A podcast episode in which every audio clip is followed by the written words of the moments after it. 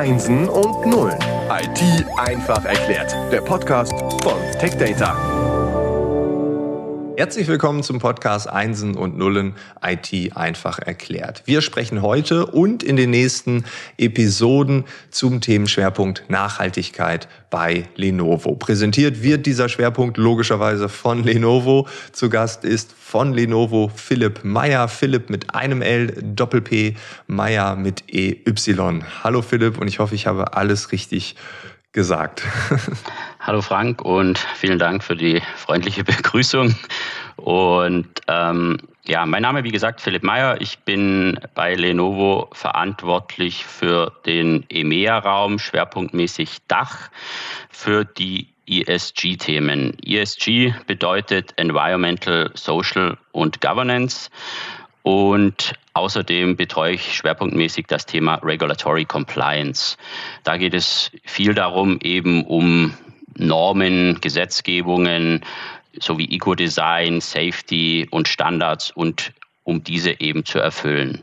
Mein Titel ist Projektmanager und bin da eben für die EMEA-Region zuständig. Ja, okay, cool. Also du ähm, bist unser Experte für das Thema Nachhaltigkeit und ähm, bist du schon lange in diesem Bereich unterwegs oder ist das eher auch so eine Geschichte, die erst in den letzten Jahren aufkam, dass du einfach äh, so einen Switch gemacht hast? Ja, also ich bin eigentlich seit über zehn Jahren in, in einem ähnlichen Bereich tätig. Also hauptsächlich ging es da um ähm, ja, Recycling, aber auch um die Put-on-the-Market-Strategien oder was damit alles mit den Produkten erfüllt werden muss, spielte dann natürlich das Thema Nachhaltigkeit oder Recycling, Refurbishment und solche Dinge dann auch eine wesentliche Rolle.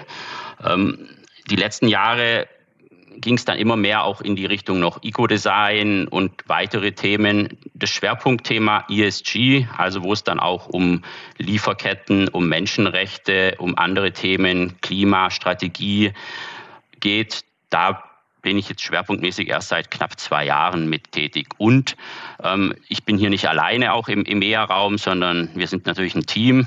Wir sind ähm, weltweit aufgestellt, wo es bei Lenovo ein ESG-Team gibt, aber dann eben auch im EMEA-Raum gibt es dann beispielsweise noch einen Counterpart ähm, zu meiner Person für die Nordic Region, dann für Frankreich, Benelux, in Italien noch, für den arabischen Raum. Und dann haben wir noch einige Kollegen in der Slowakei, die sich hier auch um Daten und ähm, äh, diverse Reporting-Anforderungen kümmern. Und erhalten dann aber auch noch Unterstützung aus weltweit für die gesamten Themen, da das Ganze dann auch nicht nur ähm, auch im Schwerpunktmäßig Lieferketten von einer Person oder einem kleinen Team abgedeckt werden kann. Ja, okay. Also es ist wirklich eine Funktion, die im Konzern auch eine gewisse Bedeutung hat. Äh, man hat äh, in den verschiedenen Märkten äh, die Ansprechpartner, die Personen, die das ganze Thema bearbeiten. Bevor wir wirklich in die Tiefe gehen, ich meine, wir haben insgesamt drei Episoden, interessiert mich natürlich zum Anfang, was ist so deine Definition von Nachhaltigkeit? Hast du persönlich etwas, wo du sagst, ja, Frage kriege ich eh dauernd gestellt, das kann ich jetzt so abspulen oder ist das äh, ein bisschen komplexer und gar nicht so einfach zu beantworten? Ja, also in der Tat bekomme ich die Frage eigentlich fast nie gestellt. Ähm, deswegen auch, auch mal nett, darüber zu sprechen. Ich, ich habe mal an der Uni gelernt, ähm, da kam der Begriff mehr aus der Forstwirtschaft. Da, da ging es eher darum, ähm, fälle nur so viele Bäume, wie eben auch wieder ähm, angepflanzt werden können. Also kam der Begriff mehr oder ursprünglich ja auch aus der, der, dem Umweltbereich. Mittlerweile aber auch und durch meine Tätigkeit und durch die Erfahrungen, die ich hier gemacht habe, ist, spielen natürlich auch die, die anderen Bereiche wie die, die wirtschaftlichen Aspekte, wie soziale Aspekte hier immer mehr eine, eine wesentliche Rolle. Okay, und ist die Meinung, die du hast, deckungsgleich mit der Definition von Lenovo? Ja, also im, im Groben würde ich das schon, schon, schon so sehen. Vor allem der Umweltbereich ist ja hier ein, ein wesentlicher Bereich mit, mit Klima, Energie, Produktmaterialien, ähm, Wiederverwendbarkeit, ähm, Wasser. Ähm, Aufbereitung oder Wasserverbrauch. Und der soziale Aspekt ist, glaube ich, auch einer, der, der hier immer mehr in den Fokus tritt, was wir, was wir auch dann eben häufig erleben und auch bei, bei Kundenanfragen und so weiter immer mehr ähm, ein wesentlicher Aspekt ist. Wir haben jetzt auch in Deutschland, kommt demnächst das neue Lieferketten-Sorgfaltspflichtengesetz, ähm, das eben auch auf, auf Arbeitnehmerrechte, auf, auf Arbeitssicherheit, auf gerade auch diese ganzen ILO-Kernarbeitsthemen einen wesentlichen Schwerpunkt legt und ja, damit ein Hauptthema ist. Deswegen sind wir auch bei Lenovo so aufgestellt. Ich hatte es am Anfang ja kurz gesagt, ESG, ich hatte es nicht ausgesprochen, das ist Environmental, Social und Governance. Wenn wir das jetzt nehmen und ein bisschen näher ranzoomen, wie sieht Nachhaltigkeit bei Lenovo aus? Wie, wie geht ihr da vor? Was macht ihr gerade?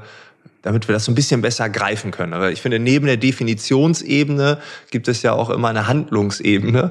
Und äh, lass uns mal schauen, was da gerade passiert. Das zieht sich eigentlich durch, durch sämtliche ähm, Bereiche im Unternehmen. Also es ist eigentlich mit mehr oder weniger oben angehängt bei uns und zieht sich dann durch die einzelnen Abteilungen sowohl über Produktion als auch in den Sales-Bereich geht es über, im, im Marketing, Verpackungsteams, die, die die Entwicklung von Verpackungen vorantreiben ähm, und natürlich dann eben auch die Bereiche wie, wie Menschenrechte oder auch Gleichberechtigung, Diversität spielen eine wichtige Rolle. Und da gibt es unterschiedliche Teams ähm, und das Ganze versuchen wir dann eben im spezifischen ESG-Team dann zusammenzutragen, also wirklich den Input oder die ähm, einzelnen Teile dann eben aus Logistik, aus Development und von der anderen Seite dann natürlich auch die Anforderungen gibt es ja sowohl kundenseitig als auch die, die wir uns als Unternehmen selbst stellen, dann auch in die entsprechenden einzelnen Business Units als auch dann Abteilungen weiterzutragen. Und ja, da gibt es dann unterschiedliche Instrumente. Also zum einen lassen wir uns ähm, extern auch auditieren über die RBA-Audits, das sind die Responsible Business Alliance, ähm, dann auch andere Dinge, die wir eben nutzen und wo wir von externen Organisationen geratet werden, wie beispielsweise EcoVadis oder CDP. Ähm, und dann haben wir natürlich noch unseren eigenen Code of Conduct, wo wir diese ganzen Werte dann auch ähm, ähm festgehalten haben, um ja, das auch für unsere Mitarbeiter, dass die eben dieselben Rechte erfahren oder auch hier Wert auf eine nachhaltige Zusammenarbeit gelegt wird. Und dann gibt es noch den Supplier Code of Conduct, der eben das Ganze auch nochmal neben RBA dann auch an unsere Lieferanten weitergeben soll. Jetzt nicht nur aus deinem Mund, also ich bin mir sicher, wenn es jemand anderes sagen würde, sehr, sehr, sehr komplex. Da sind so viele Themen drin, da ist so viel Koordination drin, so viel Audit, so viel Prüfung, so viele Optionen, auch Dinge sicherzustellen oder auch zu prüfen. Das ist ja irre. Also wenn wir uns das Thema Nachhaltigkeit jetzt mal einfach nur mal so ähm, verallgegenwärtigen, das ist ja an jeder Stelle, überall, immer mit Suppliern, das ist ja ein riesiges System, was ihr da irgendwie versucht zu wuppen, einzufangen. Kann man das so sagen oder ist das jetzt schon viel zu negativ formuliert? Das kann man schon, schon so in die Richtung sagen. Vor allem, ähm, du hast eben die Anforderungen an das Unternehmen, die von außen herangetragen werden und die gesetzlichen. Und die sind eben manchmal auch nicht in sich konsistent. Ja, das ist dann eben auch die Schwierigkeiten, so dass du dann unterschiedliche Anforderungen von Kundenseiten her hast oder von einzelnen Nationalstaaten, die aber dann eben andere ähm, Dinge wieder obsolet erscheinen lassen oder in den Hintergrund treten lassen. Und da ist eigentlich dann auch die Schwierigkeit, ähm, hier in den ja, Austausch zu gelangen und dann eben zu erklären, was eben vielleicht wichtig ist. Geht es dem einen Kunden nur um Materialien, geht es dem anderen Kunden um, um CO2-Ausstoß und das alles in Einklang zu, zu bringen, ist, ist schon schwierig. Also wir als Lenovo, wir, wir managen über 2000 Supplier, ähm, für die, die, mit denen wir zusammenarbeiten, die dann eben auch all diese Anforderungen auch von Menschenrechten und Umweltrechten miterfüllen müssen. Also das ist, ist, ist was, wo wir hinterher sind, wo, wo wir mit denen zusammenarbeiten. Und ähm, ja, es ist ein großes Thema und nicht immer ganz einfach, auch dadurch, dass die verschiedenen ähm, Regionen unterschiedliche Anforderungen haben. Okay, das erinnert mich so ein bisschen an die verschiedenen DSGVO-Umsetzungen in den verschiedenen Bundesländern, wo man sagt, okay, das in äh, Nordrhein-Westfalen gilt das, in Thüringen gilt das.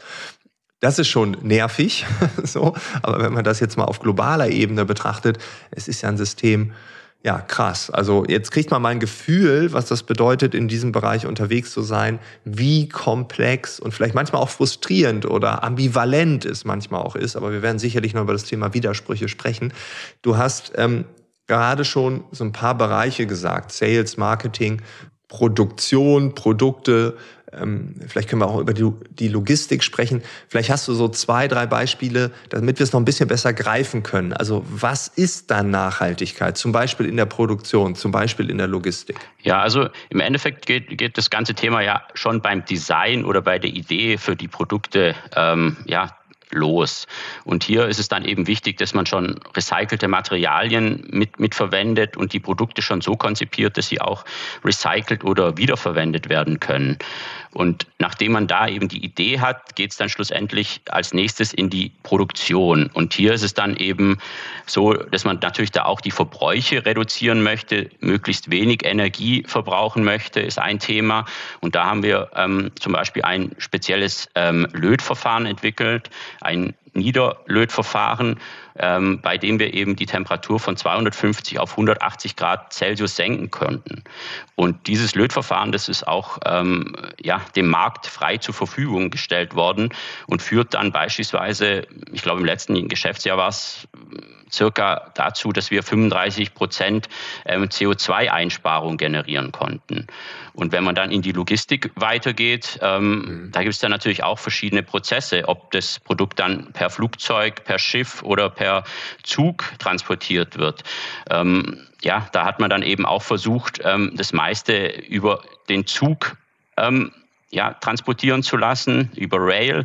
Ähm, das steht dann eben manchmal in Schwierigkeiten, weil die Kunden dann eben sagen, wir möchten die Produkte sofort, wir möchten die Produkte schnell haben. Oder wenn es dann übers Schiff geht, dann dauert es noch mal länger. Ähm, aber hier ist der CO2-Impact deutlich geringer als beispielsweise mit dem Flugzeug. Aber nichtsdestotrotz haben wir auch, ähm, gerade auch in den letzten Jahren war es ja auch schwierig, mit Corona die Lieferketten alle so aufrechtzuerhalten. Haben wir aktuell ein ja, Pilotprojekt mit mit ähm, DB Schenker und Lufthansa angestoßen, wo wir ähm, Produkte von China nach Frankfurt mit dem Flugzeug ähm, liefern und äh, circa 20 Tonnen wöchentlich ähm, hier in Frankfurt ankommen mit ähm, nachhaltigem Flugbenzin. Also das ist auch ein, ein Projekt, wo man sich mehr Umweltfreundlichkeit bzw. weniger CO2-Ausstoß erhofft. Ja, okay, also es geht darum, wirklich wie bei dem Lötverfahren oder auch hier mit dem nachhaltigen ja, Treibstoff dann sozusagen seinen Ausstoß zu minimieren. Das sind dann auf den verschiedenen Ebenen ja unendlich viele Möglichkeiten, die man hat. Ne? Da macht man hier ein bisschen, dann da, dann da. Okay, das macht es gerade greifbar. Und ich finde, wir sollten da auch noch mal in die Tiefe gehen. Und ich meine, wir haben ja noch zwei Episoden. Wir schauen, was dann auch kommt. Aber ich glaube, es wäre klug, wenn wir genau in diesen Stellen ein bisschen tiefer gehen, um, um ja, das noch greifbarer zu machen, die Komplexität rauszunehmen, aber auch irgendwie darzustellen. Ich glaube, das ist auch hier ein Widerspruch, den wir innerhalb dieses Podcasts haben bei dem Thema. Aber ich bin mir sicher, wir kriegen das hin. Ja, das denke ich auch. Aber wie du schon sagtest, das sind schwierige Gegebenheiten, weil du eben auch von weltweiten Lieferketten abhängig bist und auch von den Gegebenheiten in den einzelnen Regionen oder Ländern. Ähm, so kann es sein, dass in dem einen Gebiet schon eine elektrische Infrastruktur vorhanden ist, während in den anderen Bereichen dann ähm, ja, deutlich andere Transportmittel im Vordergrund stehen. Und so ist es, gibt es beispielsweise auch Unterschiede dann von China zu Europa ähm, oder anderen Regionen in der Welt.